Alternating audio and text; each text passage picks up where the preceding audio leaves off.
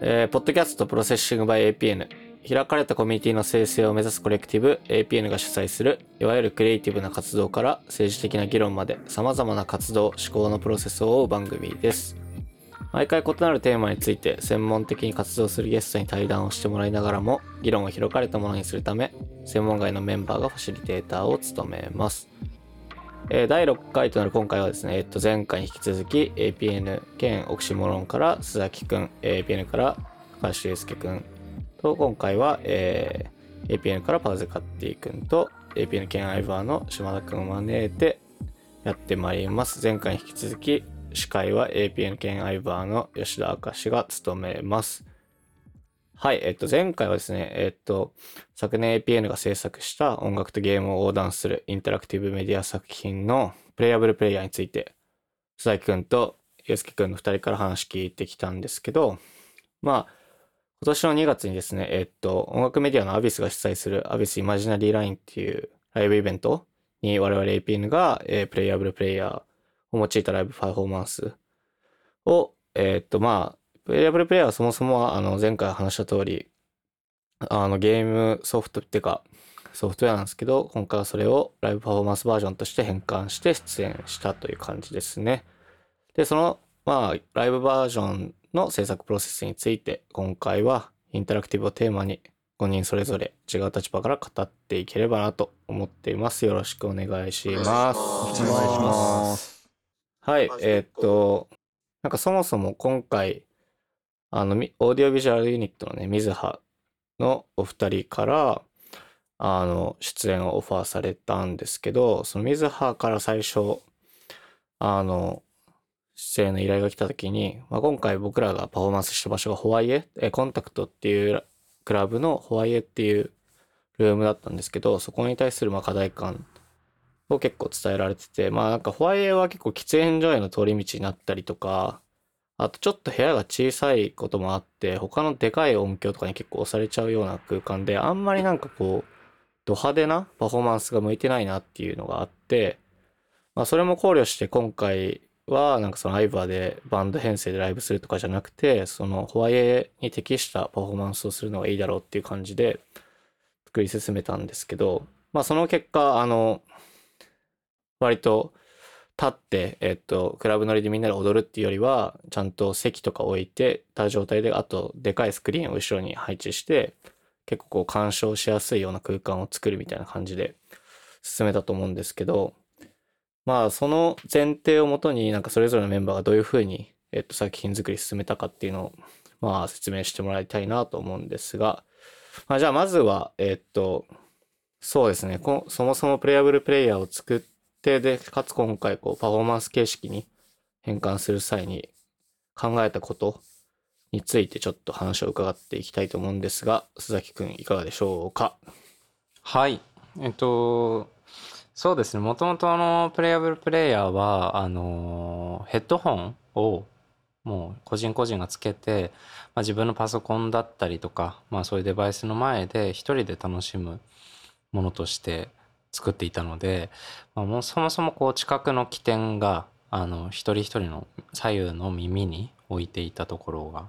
あったんですね。だからそれをそのフロアで演出するとなった時に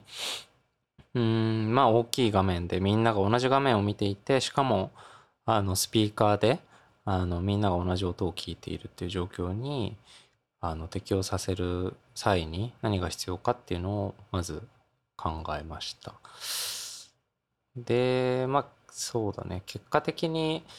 まあ、何をやったかというと、その、まあ舞台セットを作まあ簡単ですが、その舞台セットを作るっていうのと、あとはその DJ セットとの融合の仕方みたいなことを、こう、念頭に置いてコンセプトを作っていった感じですね。うん。うん、うん、うん。舞台セットは、そもそも俺と須崎とパウゼの3人で一回まずコンタクトに視察行って、でまあなんかどうしようねみたいな話したけど、なんか俺とパウゼはそもそもコンタクトは行ったことあるし、なんかどういう感じの場所かって分かったと思うけど、須崎は最初行った時どういう感じ？今回最初だったか分かんないけど。そうだね、最、まあコンタクト自体多分行ったことなかっったと思うのでその真ん中の、まあ、ホワイエってなんなんていうかちょっと本格的なあのライブ空間っていうよりはちょっとラウンジっぽい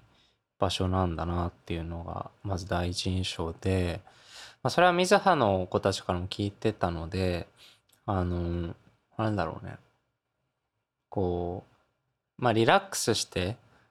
あの聞いたり見たりできるようなものにした方がいいなっていうのが、まあ、直感的に思ったことです。はいはい。パウズはそもそもホワイエどういうイメージだった？うーんまあ一応人はいるけど本当になんだろうもう疲れちゃってとりあえず休憩してっていう場所でまあ一応 DJ はいる、まあ一応って言っちゃダメだけど DJ はいてまあクラブ空間を保ちながらも、まあ、休憩スペースの意味合いが強いのかなっていう印象はあったかな。そうね。俺も割と、俺もタバコ吸うから、喫煙所行く途中でちょっとだけ聞いて、また別のとこ行くみたいな、割と本当にそういう感じだったから、うんそう今回結構、やる前はそのホワイエでどうなるかなみたいなのはあったね。俺の中でもそうだね、に。うんうんうん。まあだからこそというかそのなんだろう着席、まあ、まずはその観客席をスタンディングがメインというよりは着席の体制にしてみたっていうのがあってその、まあ、座りながらこう画面大きなスクリーンを見上げてもらうようなイメージで。でそれは何と同期してるかっていうとあのまあゲームのプレイヤーと同期してるんですよね。まあなんかそういうコンセプトにしてて、まあ、プレイヤブルプレイヤーの元のソフト版がこうパソコンの前でモニターに向かってっていうこうリラックスしたシチュエーションを想定してたので、まあ、それとまあこう掃除系になるような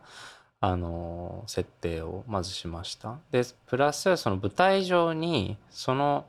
なんていうか観客は実際にはプレイはできないわけだからあの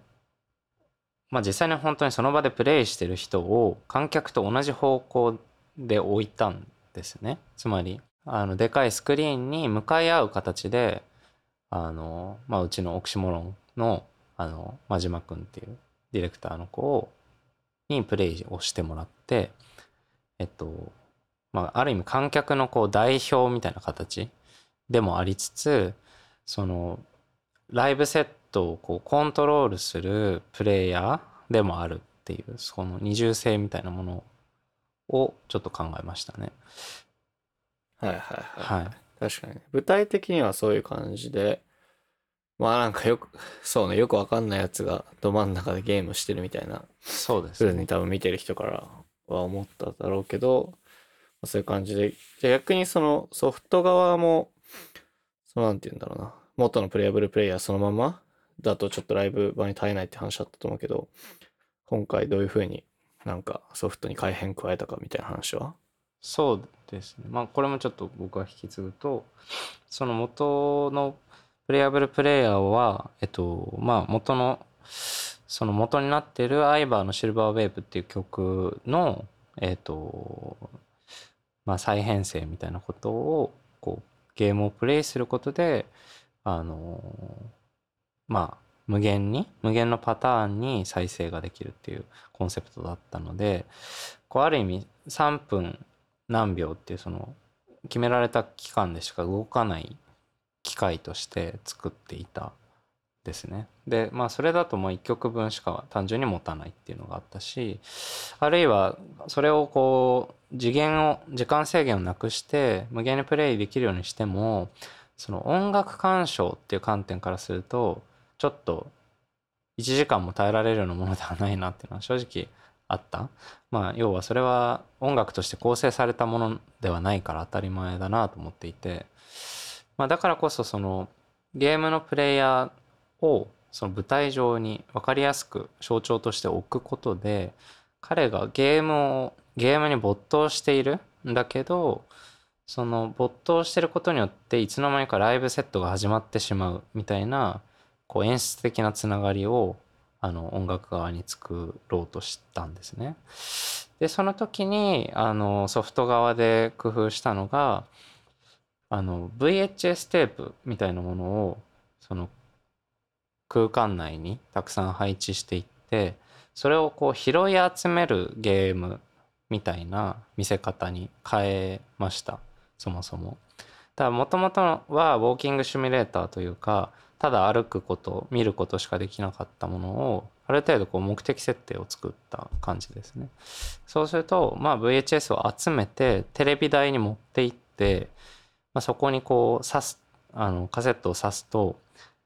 まあ、APN のロゴが流れ始めてあある意味こうビデオがの再生が始まったみたいな。でそそこのブリッジが入った後にあのアイバーとかパウゼカッティのそのライブセットが始まるっていうその順序を作ることによってこうまあ接続したっていう感じですね。そのソフトとあのパフォーマンスを、そうね。はい。なんかそもそも、しレアブルプレイヤーの空間自体がそのシルバーウェブの断片化された音をさ、こうん、う、集めるっていうわけじゃないけど、こう、手繰り分けていくっていうかさ、そうだね。そのそれぞれのバラバラの音をこう聞き集めていくみたいな体験だから、うん。なんかあの VHS をこう、なんかね、集めていくっていうのはなんとなくこう、親和性もあって、見てても結構面白かったなと思うんだけど、なんか、VHS の話聞いたとき、ユースケ最初どういう感じだった印象として？そうもともとはまあなんかヘッドホンをかけるとかっていうアイディアもあってでそれはなんかなんだろうゲームと現実をこう、まあ、映像的にどうリンクさせるかみたいな多分話だったと思っていてこれなんかこのあれで話話すと長くなるのかな？あのいいよ、別に。その割とテクニカルな問題も今回はまあちょっとはあって、まあ、表現としてまあヘッドホンをかけるヘッドホンをするみたいなその表現っていうのが、まあ、ちょっとその、まあ、今回難しそうっていう時にまあビデオを入れるっていうアイデアにまあちょっと変えたっていうのがまあ一個ありましたと。ででもなんか結果やってみて思ったのは割とその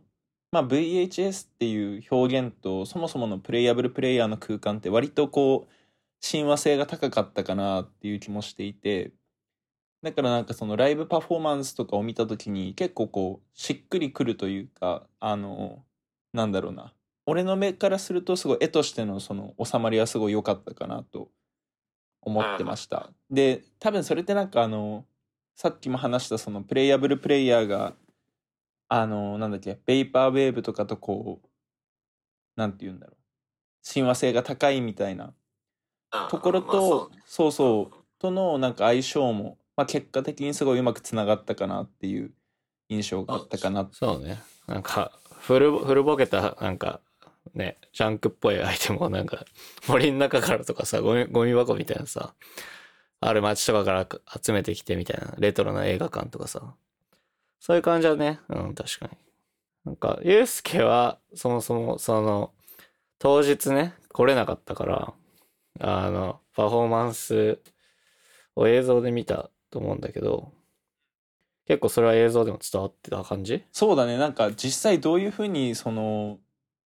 プレイされるのかもだし、どういうふうに見えるのかって結構その当日まで分かんなかったけど、なんかね、映像になってみると、なんだろうな、あの、もちろんその観客はインタラクションしてないから、その、なんて言うんだろうな。観客からするとインタラクティブ作品かっていうと、まあちょっと怪しいけど、でもなんかそのリアルタイム性みたいなのはそのビデオがあったおかげですごい分かりやすかったかなっていう気は、そうね。うん、してたかな。結構ね、ちゃんと賢さ、うん。ただあれがないと本当にその録画の映像とあんまりこう分かんないというかそのそもそものなんて言うんだろうな。単にこう映像として撮られたものって言われてもあんまりこう遜色なくなっちゃうけど実際にその場でこう撮って持ってくみたいな動作っていうのがそのそうその場でプレイされてるっていう感じがこう伝わってうん面白かったかなと思いました。よかった。あよかったわ。これむずいね 喋んの。うん。え、いいよ。え、で、あと、まあ、いいよ補。足してください。ねとまあ僕そう補足するとその音と映像のそのインタラクションっていう面ではあのもう一つ試みがあってあのまあ要はさっき言ったようにゲームのプレイ舞台上に上がってるゲームのプレイヤーあのまあちょっとオタクみたいなイメージのこう美術とかも置いたんだけどがあのゲームに没頭してたらそのライブセットが始まっちゃうっていうところでやっぱもうちょっとそのライブセットとゲームとの接続性も強めたいなっていうところがまずあったんですね。じゃないとなんだろうこう映像はそんなにすごく切り替わってないのに音だけが変わったっていうことでやっぱり分かりにくいなっていうところがあったので、まあ、だからパウゼとあのアイバーと連携してそのゲームプレイヤーのこう動き、まあ、つまりゲーム内での体がある位置だったりそのジャンプしたらそのジャンプの動作だったり、まあ、そういうところがあのアイバーとパウゼのこう、D、こう DJ かけてる曲に影響を与えるようなその仕組みをこう連携して作っていったっていうところがあってなんかそれがすごくこう実験的でかつなんなんだろうねこうすごい時間がない中でわーっと何人かであの制作してきたのが結構楽しかったなっていう感想ですね。そうね。音回りはそうね。なんか、ああいうこう、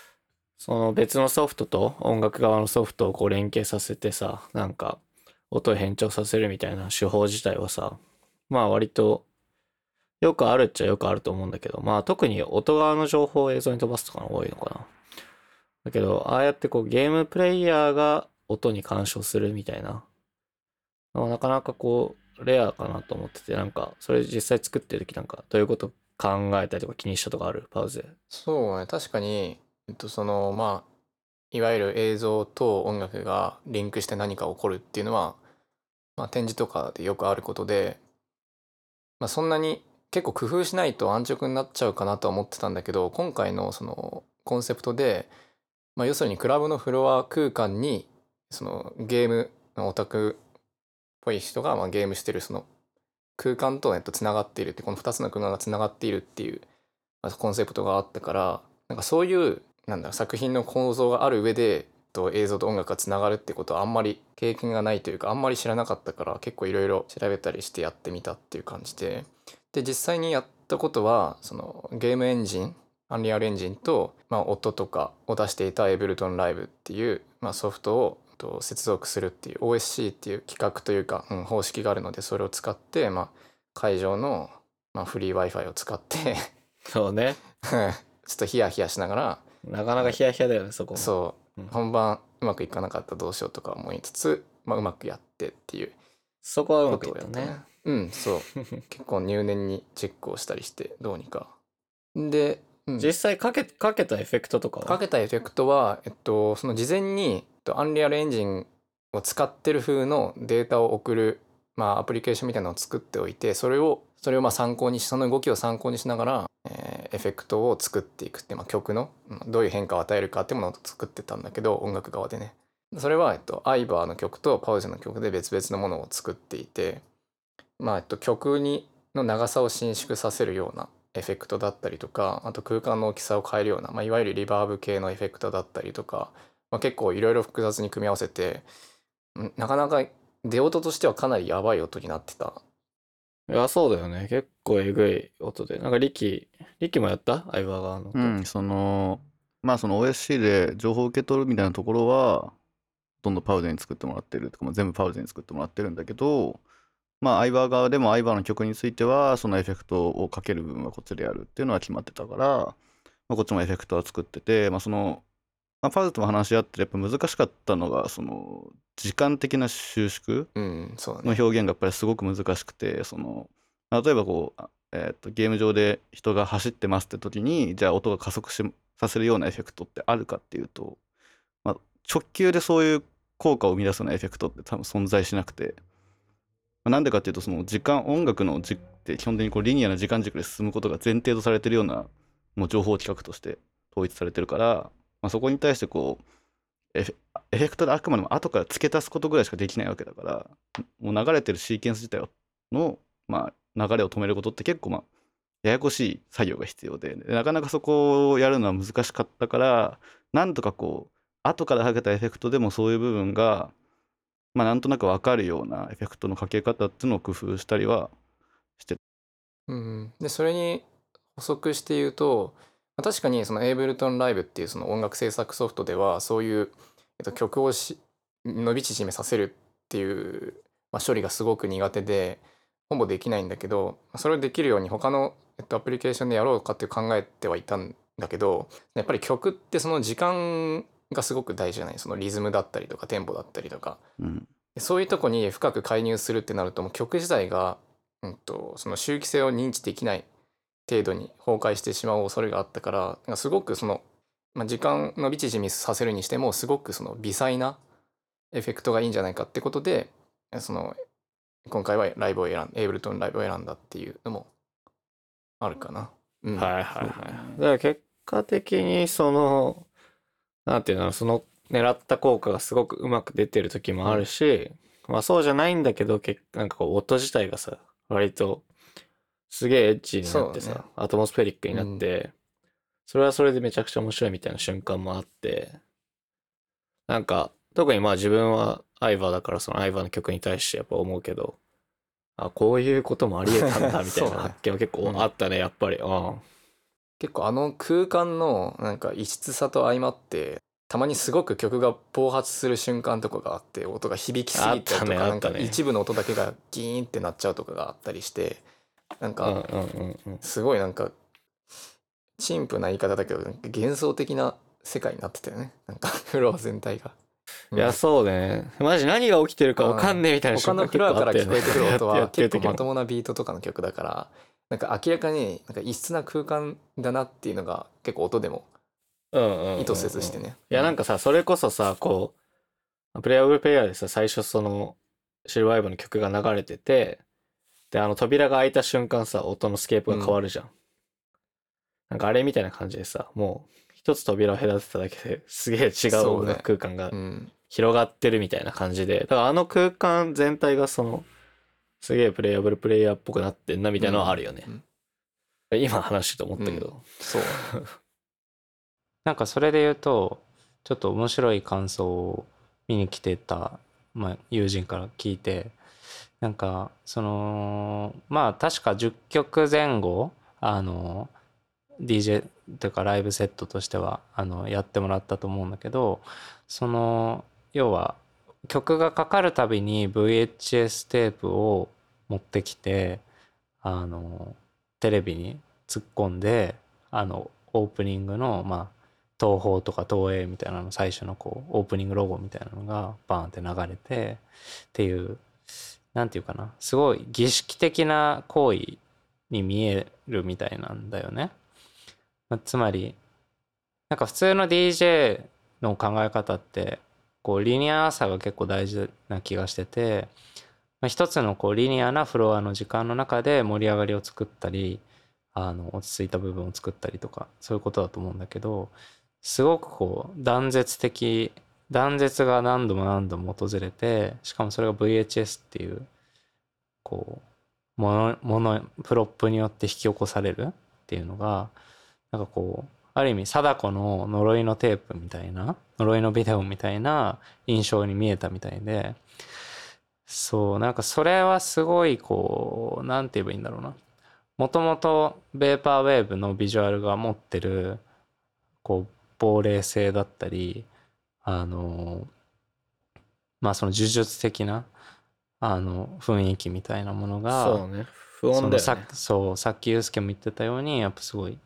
合致したなっていうところがあって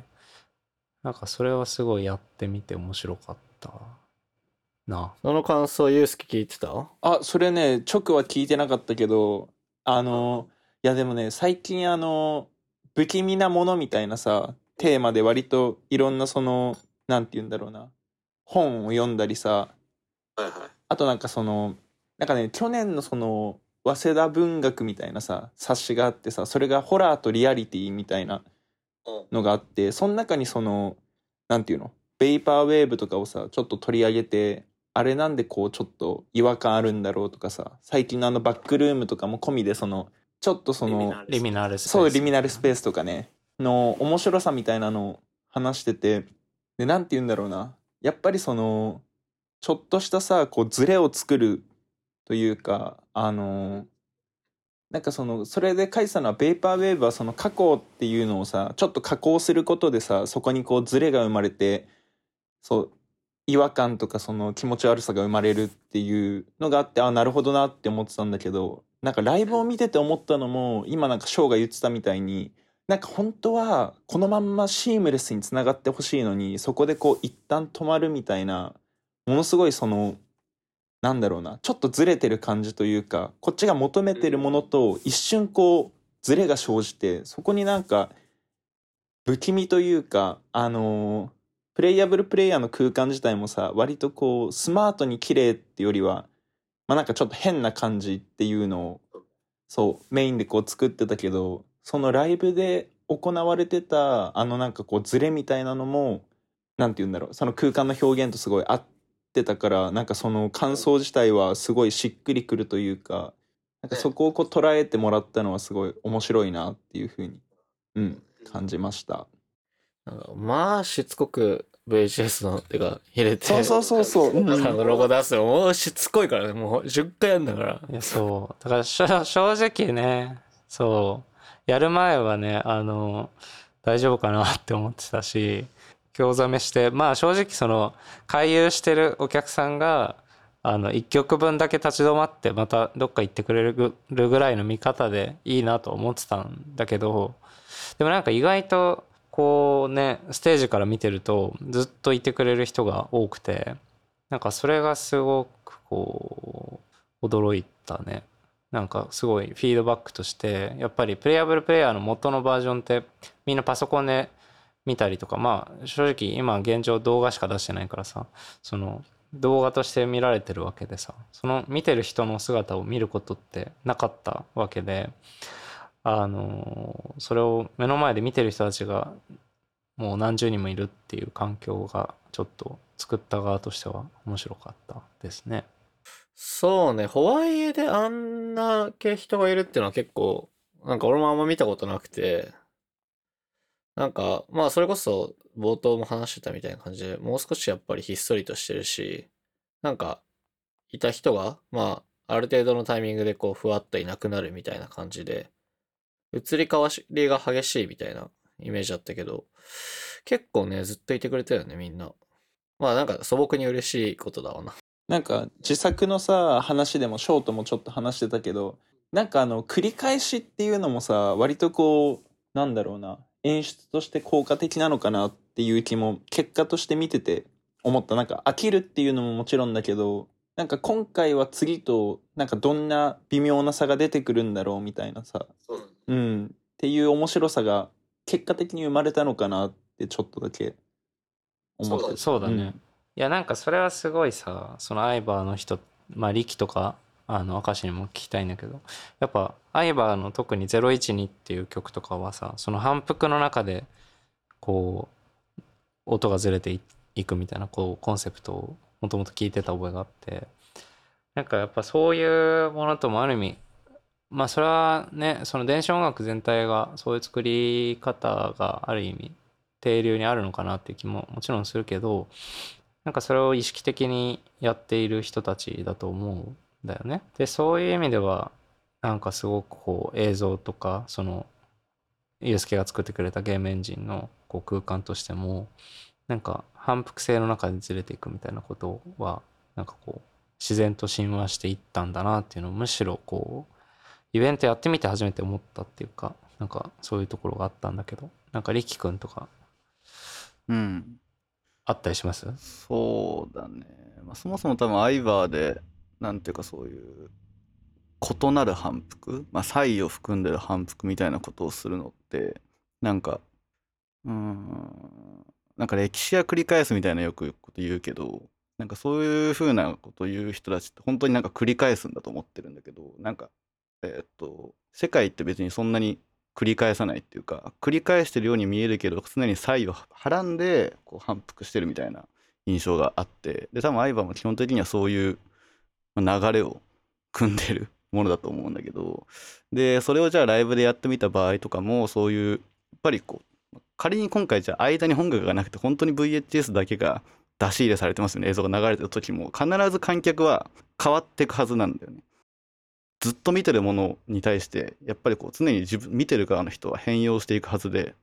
だから例えば観客が出入りするとかもある。要は飽きてしまって出ていくとかあるいはなんかもう見入られてしまうとかそういうことが多分起こりうるはずで。でそこにさらにもう少しこう音楽が挟まってくるともう少し違った見え方より際にこうフォーカスしたような見方をしてくれるようになるっていうのはあると思ってて。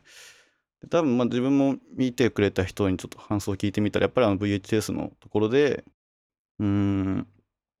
なんて聞こえ方が変わる。あるいはなんかこう同じ VHS が映像が流れてるのにこう全然違う音楽流してくるじゃんみたいな。しかもさらにこうエフェクトもむちゃくちゃなかかり方してるしみたいな。みたいなことの感想は聞いてるからやっぱりそういうなんかこう反復と差異みたいなものはやっぱりすごく重要なタームなのかなって。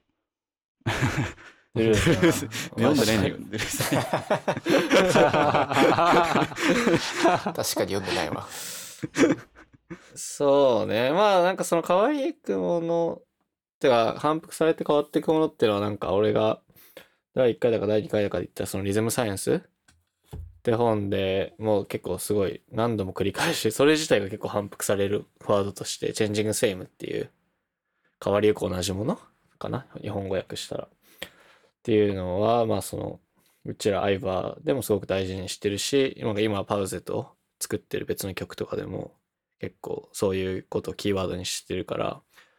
まあアイバーにとってはすごい大事だよね。だし、なんか今回はその音回りの作業は、なんか俺は家族がコロナかもみたいなのであんまりちゃんと作業できなかったんだけど、あの、実際ライブで聞いてて、なんかその特に012とかそうだったね。なんかこう、サビのさ、一番盛り上がるところでさ、エフェクトがさ、まあ過剰にかかってさ、なんかもう、ウイチがさ、とにかく動き散らかすわけだからさ、こっちの気なんか知らずに。で、お前そこ静かにしろよって思うんだけど、聞かせてんだから。だけどなんか、映像をねそうそうそう、もうずっと動いて、で、音がこうギャーって変わって、で特になんかすごく、エフェクトが適用されてる部分として、なんか俺の声がすっげえギューって変わってて、あの、01の曲のね。で、これはこれですごくなんか、まあそうね、なんかさっきパウズが言ったような言葉を借りると若干こう神秘的っていうか幻想的な雰囲気が012から立ち上がってて、どちらかというと012はアイバンの中だとなんか、あんまり幻想感みたいなの薄いのかなと思ってたから、こういう解釈が勝手に生まれるっていうかさ、これまでそれこそアイバーはずっと自分たちの曲を解釈しまくるみたいなやってたから、適当なゲームプレイヤーによってめちゃくちゃにこう解釈されるっていうのは介入面白いなできないからね、その妨害に対して。うんそうそうそうそう。何言っても聞かないから、一応。こっちから。いやそうだね。それはなんかねすごいコンセプト通りに言ってよかったよね。そのやっぱあの始まる前にもうこっちのことは気にしないでずっとゲームしててってずっと言ってたんだけど。そう,、やっぱその通りのことがねあの音にも波及しててそのプレイヤーがフロアにつながってるとも知らずにプレイしてるみたいな。そうだからそのう会場の音はなんか大変なことになってるけど全くそれに関与せず黙々とやってるって感じがまさにそれをねなんかその構造を表してるようでよかった気がするね。なんかヒヤヒヤしながら楽しかった、いや、そうね。いや、本当になんか、それこそさっきも言ったけど、フリー Wi-Fi うんで、本当だね。なんか、通信もどうなるかわかんねえし、みたいな。まあ、ヒヤヒヤしたし、実際結構準備もさ、多分しょ誘いが来たのが1月の中旬とかで、で 2, 2月の頭だったからさ、まあ俺らみたいなこう、結構ソフトウェアありきで作ってるタイプからしたらもう全てがドタバタヒヤヒヤだったけど、まあ実際ね、あの、本番でもクラッシュ起きたしね。そうだね。GPU がクラッシュしてね ゲームが落ちるっていう大変なことが起きて。そう、あれは、なんか、その、アビスが主催なんだけど、今回その、ジャクソン・カキっていう映像作家うん。が、もう共同主催で、その、そう、ジャクソンが、ちょうどね、あの、うちらのパフォーマンス見に来てくれてて、で、GPU クラッシュした瞬間、ジャクソンがもうクソ大声出して、なんか、うわーみたいな、歓声上げてくれて、それでまああの場持ったから結構、本当ジャクソンには感謝なんだけど、うん。そうだね。あれは面白かったよね。やっぱそのクラッシュして盛り上がるっていうのは俺はマジで初めて見たから。うん。なんかやっぱそう音も止まって映像も止まって Windows のデスクトップが出ちゃってなんかエクスプローラーからまたあのアプリを立ちな立ち上げ直すみたいな工程も全部見られちゃうわけで。なんかあのこうまあ本当でも逆に言えばすごいライブ感があったっていうまあすごいポジティブな捉え方なんだけど。なんかあれ外部から見てるとさ本当なんて言うんだろうどこまでが演出というかさいやそうもちろんなんかその話をさ聞いあのーみんなから聞いてたからこれは本当にクラッシュだって分かってたけどでもなんか映像で見るとなんかそこすらもさプレイヤブルプレイヤーの中ゲームの中っぽくもちょっと見えるというかあのーそうだ。からあれはなんかね不思議な体験というかそこで一気にプレイヤブルプレイヤーがさあのアンリアルの空間からこうちょっと拡張された感じがあってなんかね表現としてもすごい面白いなってうんうん。いや、ジャクソンもそれやっぱ言っててさ、本当にあれ、ま、マジで分かんなかったっすね、みたいな。え演出かどうかねー、そはいはいうそうそう。はいはいうんだから、結構ユースケだけじゃないのと思う、そういうふうに。なるほどねなんかさそれはだからやっぱ元のさプレイヤブルプレイヤーもさ最後ゲームがクラッシュしていつの間にか楽曲が生成されてるっていうこう段取りになってるじゃない？なんかやっぱそれがこう図らずも回帰。してき実際にたみたいな ところがあってそうそれはすごいよね。やっぱなんかアンリアルがリアルになるじゃないけどさね。偶然性の産いや、そう、偶物ですね然も結構今回はね、助けてくれて、まあ、全然ね、映像タッチしない力がタッチデザイナーを頑張って触ったりとか、ね。そういえばそういうねの誰々がコロナ、そう、誰々がコロナになったかなってないだとかさ、もう結構、今回ほどバタつくことはまああんまないなと思うけど、まあでも、結果的にね、まあうまくどうにかこうにか乗り切れたし、かつ、まあ全く同じパフォーマンスは全然今後しないとは思うけどさ、なんか一応こう、俺らが外で APN としてパフォーマンスするっていうのは今回初めてだったから、あこういう風になんかパフォーマンスができるんだみたいなさ、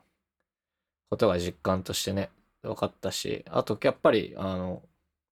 コンタクトにいるお客さんからもだし、その終わった後もだけど結構、おかげさまで評判もよく、うん。そうね結構良かったよね、評判は。いや評判良かったね。そうそうそう。ありがたいだからまあなんか俺らとしては結構こう、してやったりじゃないけどさ。うん。いやなんかまあ安心、安心がまず第一だったけど、そうですね。なみたいな感じだから、ね、なんか特にこう、こういう新しい音楽なのか、まあ新しいインタラクション作品なのか、あるいは、ね、なんかまあ、まあミューテックとかさ、そういうイベントとかにもゆくゆくは出せたらいいなと思うし、なんかもう少しね、パフォーマンスする機会が欲しいですね。はいねぜひ声かけてくださいそう、見てる、見てる人でなんか、聞いてる人に言ってますそう。なんかもしこいつが出したら面白そうだと思ったら声かけてくださったらまあ APN 一度やって感じだね。ライブしてるからね俺らももうちょい。そうだねねまあみたいな感じかな。まあ時間がそろそろ40分を過ぎましたので。ちょうど縁も竹縄かと思うのですが皆さん説明しきれてないってことがないですか？うん。大丈夫です。良さそうだな。じゃあ今回もどうにかこうにか第6回収録できたということで、それでは第7回でお会いしましょう。ありがとうございました。ありがとうございありがとうございました